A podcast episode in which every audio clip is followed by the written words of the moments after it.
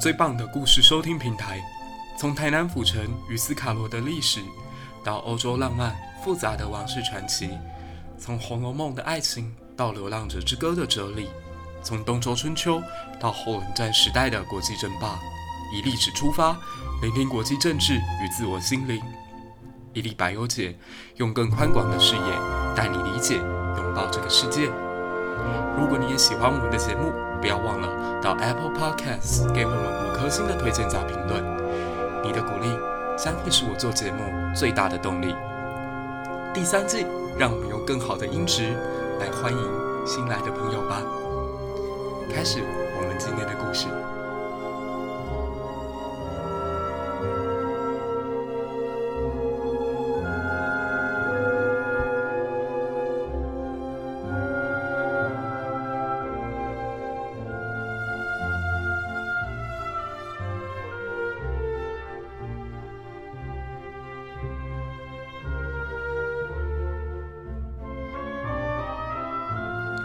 各位《一历百忧解》的听众朋友，大家好！你现在所收听的是《一历百忧解》第三季第一期。不要相信一个海王能够一生为你疯狂，这是我们与好女人的情场攻略进行的第二次合作。那目前这一期节目，我希望能够透过历史的角度，透过更多元的视角，重新来理解一段在历史上非常不堪的爱情。今天我们就从亨利八世与安妮·博林说起。我还是喜欢研究国际政治，所以我们还是从国际的格局来看这一桩非常八卦而且血腥的故事。也要特别感谢 Hazel，时间的女儿，彻底的打开国人对于中古欧洲那段既复杂又浪漫的故事的兴趣，也让我们现在有机会能够透过更多不同的史料来拼凑那一段破碎掉的爱情。回到一五零一年，安妮·博林出生的那个时刻，十六世纪的欧洲正在经历过什么呢？同年度，有一个叫米开朗基罗的艺术家正在雕塑他不朽的大作《大卫像》。同一时间，文艺复兴之风从意大利半岛慢慢的吹拂向了西欧、北欧，所以各个国家都在寻找他们新的可能性，无论是在人性还是在宗教。另一方面，这个时候的伊比利半岛上面崛起了一个庞大而且统一的国家，叫西班牙王国。西班牙的斐迪南以及当时的伊丽莎贝，他们两人的结合，开启了一段属于大航海时代的传奇。一五零一年，安妮·博林所出生的这个时间，我们可以这么讲，它是一个时代巨轮正在转动的时刻，也注定了这个女孩将有一段非常不同于平凡的人生。回过头，我们来看看英国。英国当时呢，处于都铎王朝的第一任君王亨利七世仍然在位的时候。英国其实在整个中古欧洲啊，可以说是久经战乱。他的确是非常的骁勇善战。可是初期呢，先是受到了维京人的进攻，后来又有诺曼底的征服，以及到了十二世纪以后，因为卷入法国王位争夺战，因此开启了长达一百年左右的战争。一直到了一四五三年，终于与法国结束了战事。诶，大家听到一四五三一定会突然间灵机一动，这不同时也是东罗马帝国灭亡的时刻吗？是的。这一年，在英国也结束了与法国之间的百年内战，终于圣女贞德啊与黑塞斯王子终于成为了历史。可是英国却还没有停止他们的战争，内部呢，兰开斯特家族与约克家族为了争夺伦敦的王权，所以又展开了长达数十年的玫瑰之战。玫瑰战争最后的赢家是都铎王朝的亨利七世，因此他在上台之后非常极力的希望打造英国社会的稳定，另一方面也希望透过外交手段能够巩固英格兰在国际的地位。那在当时英国最大的敌人是法国的情况之下，拉拢西班牙这个新兴强国就变成他们的当务之急。没有永远的敌人，也没有永远的朋友，只有永远的利益。这就是我们看到国际政治在外交博弈上面出现的一个局面。我相信亨利七世那个时候一定从来没有想过，等到八十年之后，他的子孙后代居然会跟西班牙开战，而且从此让英国步向了日不落国的地位。那当时他为了培养自己的接班人亚瑟啊，亚瑟这个名字呢，其实在欧洲或者说英国历史上是特别有讲究的，因为英国历史上有一位传说当中的王就叫做亚瑟王。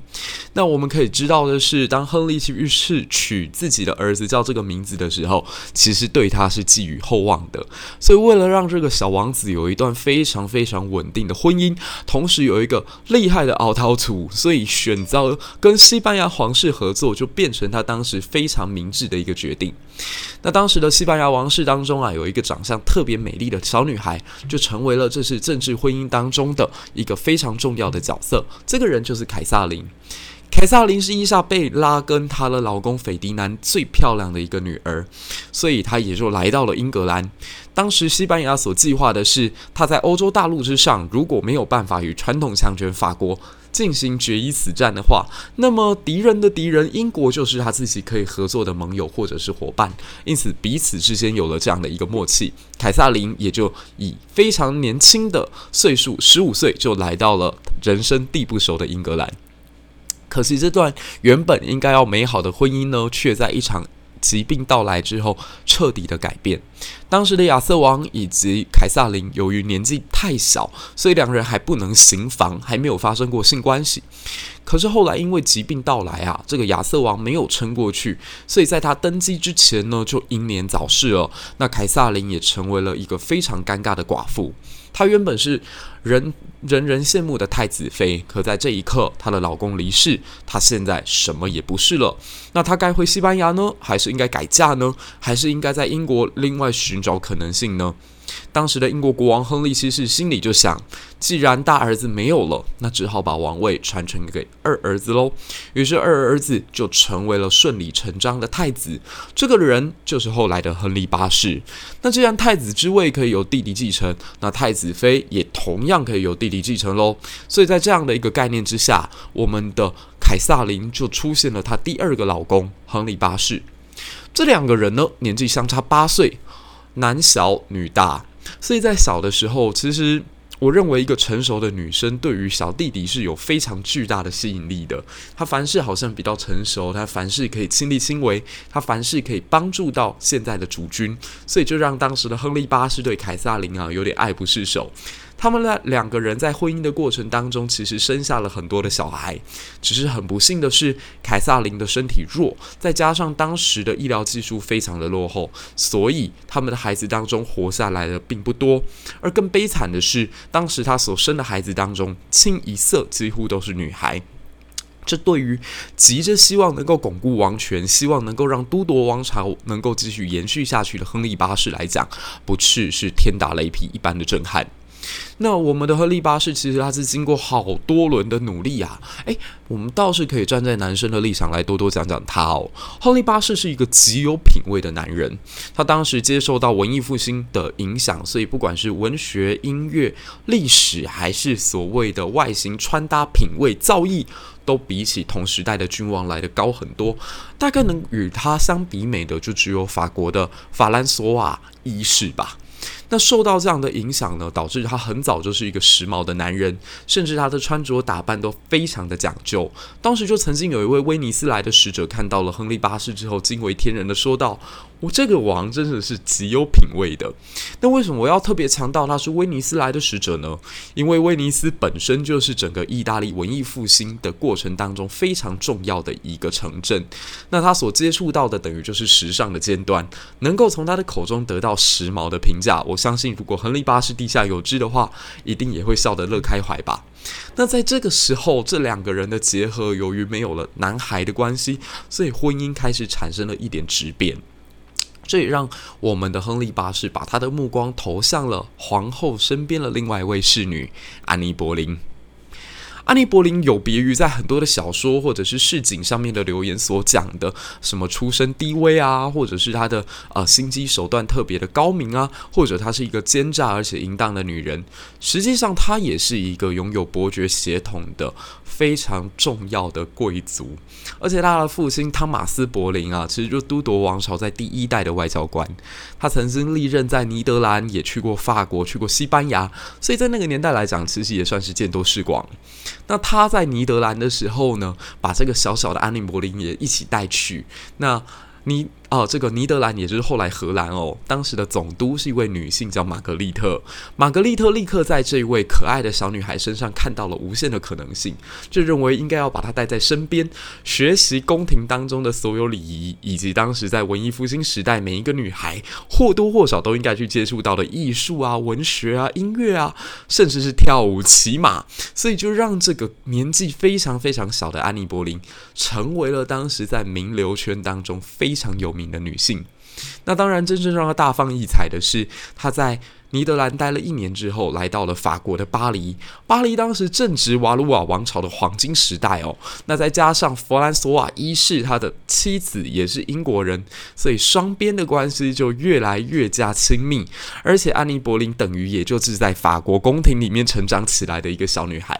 这边可以多说一句，安妮·柏林其实在当时呃法兰索瓦身边呢，可以看到许许多多的大师，包括我们所知道的达文西，最后就是死在弗兰索瓦一世的怀中，所以他是一个热爱文学跟艺术的皇帝。那也慢慢的让安妮·柏林从小就浸染在一个非常时尚的氛围当中。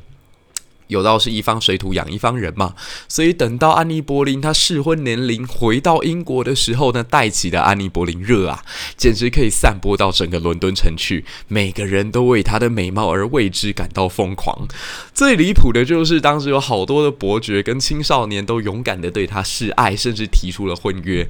但是我们安妮·柏林的父亲刚刚提到的汤马斯，他内心别有计划，他认为女儿啊，你可千万不要糟蹋了自己哦，东方。有一句诗说得好：“天生丽质难自弃。”那这个父亲当然也不希望自己的女儿只嫁入一个寻常的伯爵人家，他的目标是放在白金汉宫。可是要如何到白金汉宫去呢？如何进到伦敦皇后跟皇帝的身边呢？所以他就成为了当时西班牙这个皇后凯撒琳的身边侍女。凯撒琳其实对他，嗯，不算是特别的放心。毕竟一个女人，她还是多多少少会做比较的，所以还是会去提防安妮·柏林。但是安妮·柏林实在太过于出众，无论是她的外表还是她的气质，都跟当时相较之下比较朴素的英国啊来的有一点格格不入。但也特别就让我们的亨利八世注意到了她。亨利八世为他倾倒到什么地步呢？根据现在许许多多的资料显示，有一首歌曲叫做《绿袖子》，就是当时极富才华的国王亨利八世为了追求安妮·柏林所创作出来的一首歌曲。那至于真相是不是如此呢？其实有待更多的史料考察。不过由此可知啊，我们的国王对于这个马呃安妮·柏林，他是真的真的非常热爱。但这样子的热爱，为什么最终又出现了伤害呢？这我们可以在下一个 part 再来跟大家聊。要带什么礼物回去给自己亲爱的家人吗？或许带给他们 WK 的沐浴乳、洗发精以及护发霜，将会是你最好的伴手礼。比起带起月饼，不如带回健康。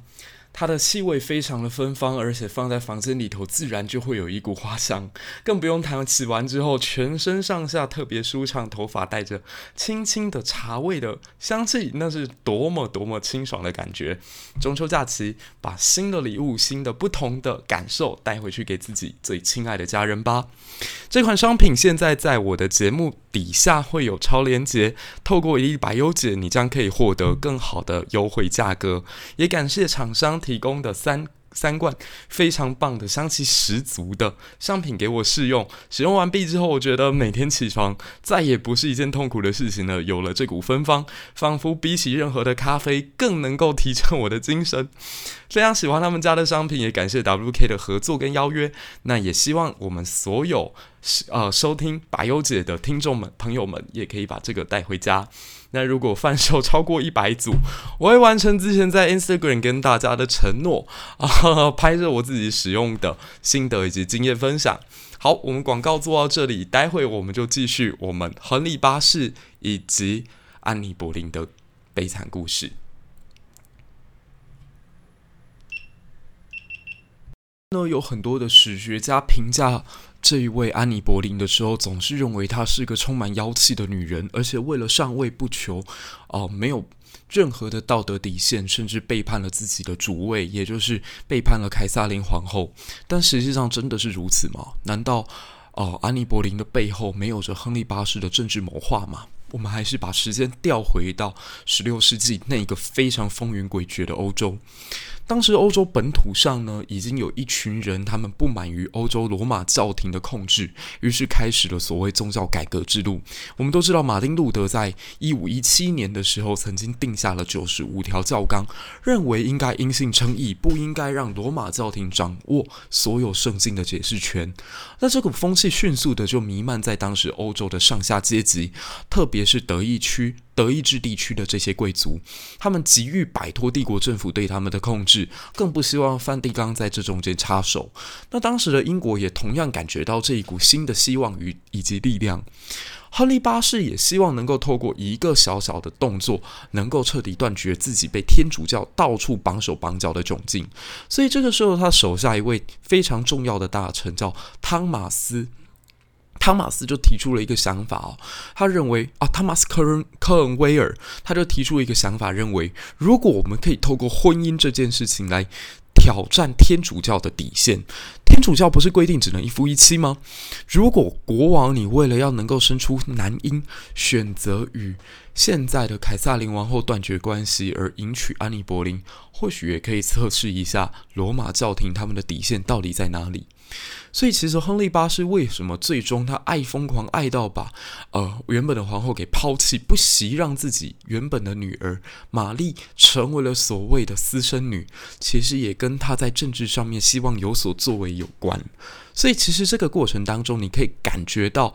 安妮·柏林他希望能够往上爬。而亨利八世他也希望透过安妮·柏林来获取他的政治利益，所以两个人彼此之间的关系在这里，他们有共同的目标，也就是透过安妮·柏林的上位来达成亨利八世的地位提升。这个时候，他们如亲密无间的战友，所以很迅速的站在一起。但是，往往这种来的像，嗯，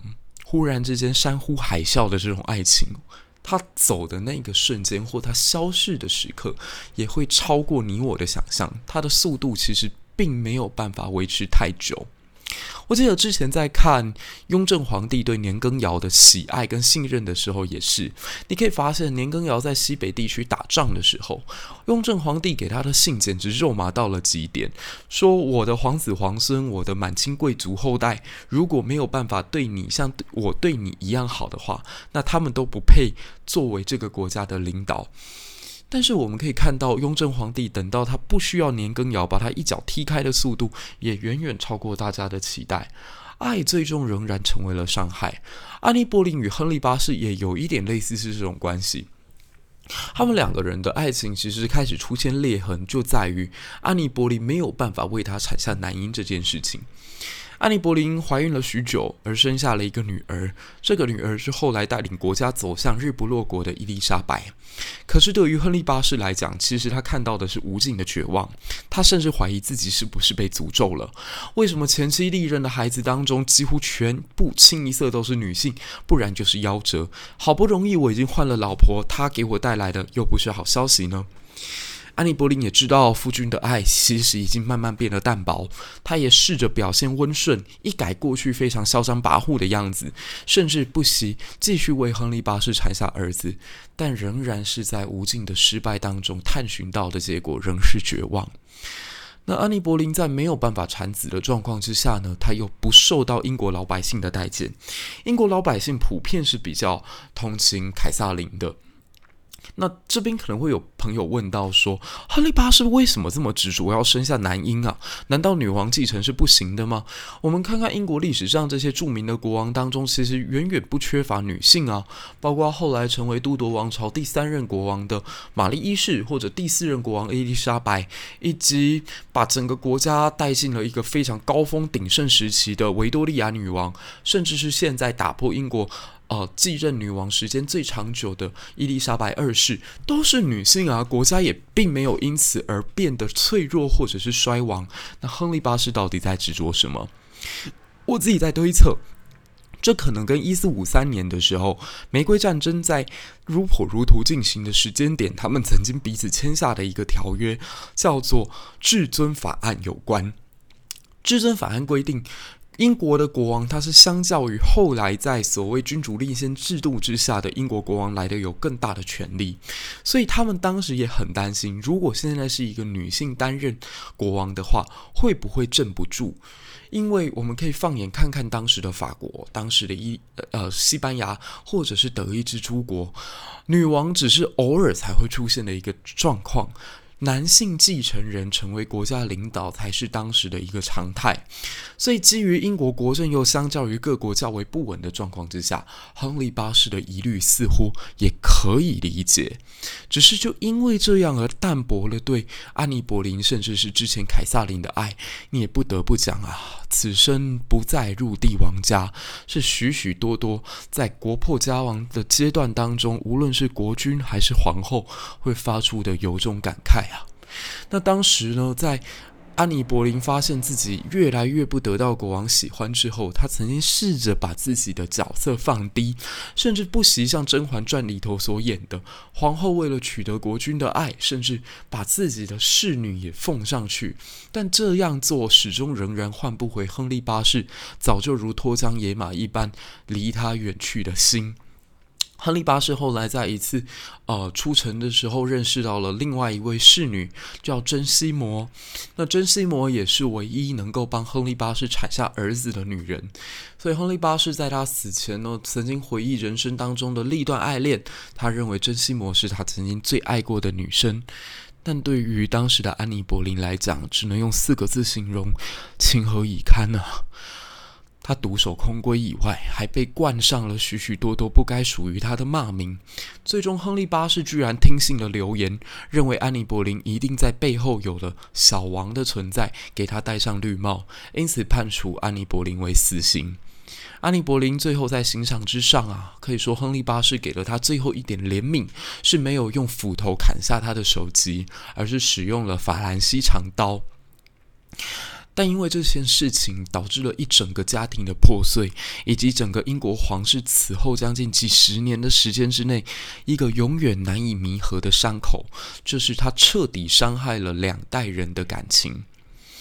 我们先讲讲第一个受害者，也就是凯撒琳，她的第一任皇后。她好不容易从西班牙千里迢迢的嫁到这个人生地不熟的国家来，好不容易在。皇太子的身边待了几年，结果皇太子过世，好不容易成为了皇太子弟弟的妻子，好不容易为这位啊、皇太子的弟弟生下了儿子女儿，可是夭折的夭折，唯一存活下来的玛丽又不受待见。后来自己的夫君又爱上了一位自己的侍女，然后因为这个侍女的存在而废除了自己女儿的王位继承权，同时也废掉她皇后的后桂冠。他被囚禁在伦敦塔，他度过极为沧桑的一生。如果时间能够重来，回到当年他即将要告别的马德里，他会选择搭上那一班船吗？凯撒琳的人生彻底被摧毁了，他最终人老珠黄，身体脆弱，而他的伤害也永久地影响了他的女儿玛丽。玛丽在极为乖张的童年当中，在非常悲惨的阴影里头成熟起来，最终她也变得个性极其古怪。历史上称呼他为“血腥的玛丽”，他曾经屠杀与自己信仰不同的清教徒，他曾经导致一群人必须要逃离英国本土，也间接的导致后来五月花号抵达了北美洲。但他的人生何尝不是在疗愈他那一段永远回不来的童年？他看到了他自己的母亲因为有了外头的女人而变得一文不值的样子，他看到了自己的妹妹抢夺了原本属于他的一切，他对伊丽莎白怎么可能不去恨她呢？第三个影响到的女人当然就是伊丽莎白了。伊丽莎白三岁就失去了自己的母亲，她也看到了在权力场上如何使人性磨灭的样子。她也曾经杀过自己的表表妹，她也曾经关他自己的亲属在伦敦塔当中，一如他那位写信的姐姐。甚至在伊丽莎白漫长的执政旅途当中，从来没有去为自己的母亲安妮·博林平反，让她的母亲始终身首异处。而且她一辈子也不敢嫁娶。她对爱情毫无任何的眷恋。她宣称自己是个童真的女王。她把她的一辈子全部都贡献给了英格兰。一段破碎的爱情，它会带来的悲剧可能远远大于你的想象。哈利七世当时非常希望透过婚姻而建构永远不坠的都铎王朝，传到了伊丽莎白就结束。你可以说他换了四任国王，但换一个方向来讲，他也不过就持续了三代的时间而已。世界上没有不亡的王朝，世界上也没有能够重来的人生。如果一段婚姻或一段感情，它是架构在一个极为脆弱的政治，或者是彼此互相利用的关系上，那注定它也不会长久。一段来得如狂风暴雨般的爱情，想必它走的时候也会跟龙卷风一样，迅速的让你只看到破坏之后的伤痕。亨利八世对安妮·博林的爱如此。更多后世或者我们身边所遇到的爱情，又何尝不是呢？我一直到很后来，自自己长大了以后，才深刻的感觉到，为什么林夕在《红豆》这首歌当中说：“有时候，有时候，会相信一切有尽头，相聚离开都有时候，能有什么永垂不朽？可是我有时候仍然会相信彼此互相相守。”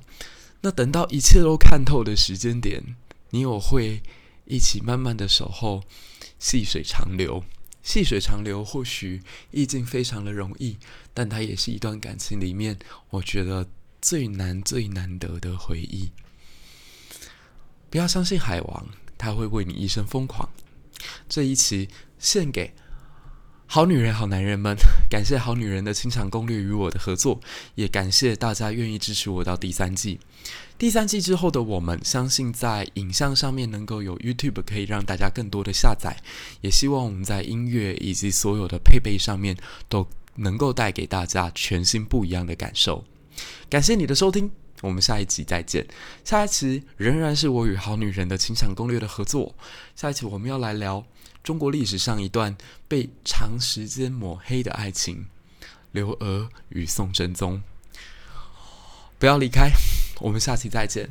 感谢你的收听，拜拜。中秋佳节愉快，也要好好访台哦。我们再见。